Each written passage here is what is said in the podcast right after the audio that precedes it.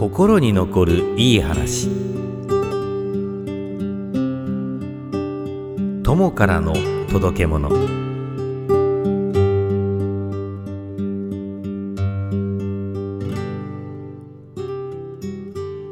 私には夫の転勤で20年近く暮らした千葉県に3人の友人がいます。水俣に帰って40年近くなりますが未だに交流が続いています。みんな一人暮らしなので誰にも遠慮することなく電話でおしゃべりしています。十数年前熊本のメロンが美味しかったので送ったら3人とも大喜びでこれに気を良くした私は年末にスイートスプリングを送りました。するとこれまた大好評でメロンとスイートスプリングの年2回のお届けは毎年の恒例となりました。これに対して先方からは一人は名物の漬物。もう一人からは有名な地元産の醤油やみりん。別の一人からは自家用に作っているお米が届きます。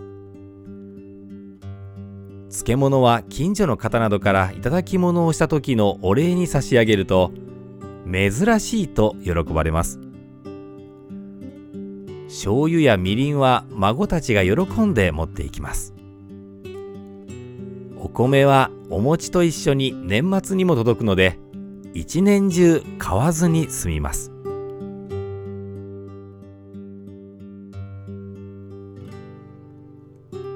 ある人に言われたことがあります。品物を送り合うなんてそんな無駄なことはやめたらどうですか？と。確かに同じ品物を送り合うなんて無駄に見えるかもしれません。でも品物だけが届くのではないのです。そこには必ず気持ちが一緒に届くのです。そして「届いたよ。美味しかったよ」から始まって嬉しいこと辛いこと体調のことなどを話して慰め合い励まし合って心を通わせるのです。今年も春浅いある日「お米まだある?」新米が取れたら送るからね。と電話がありました。そして2ヶ月ほど前彼女の娘の M ちゃんから電話がありました。その内容は少し前から始まっていた友の認知症が両膝の手術で長く入院している間にひどくなり今はとりあえず施設に入っている。ということでした。春先に聞いた友の声がまだしっかりと耳に残っていただけにショックでした。もう電話で話すことはできない。彼女のお米もお餅も食べられない。会いに行くこともできなくて涙がこぼれるばかりでした。他の二人も私も高齢です。いつ何があるかわからないと今更のように気づかされました。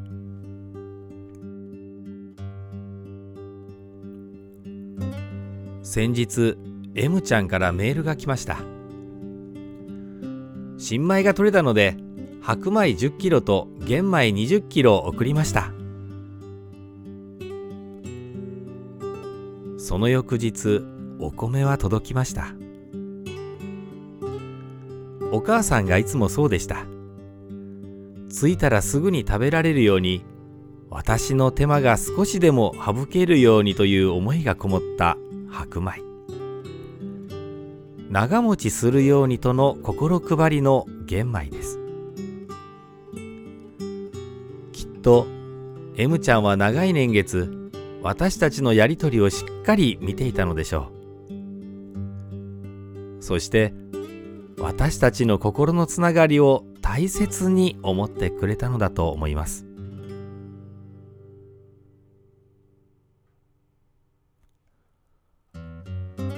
心に残るいい話。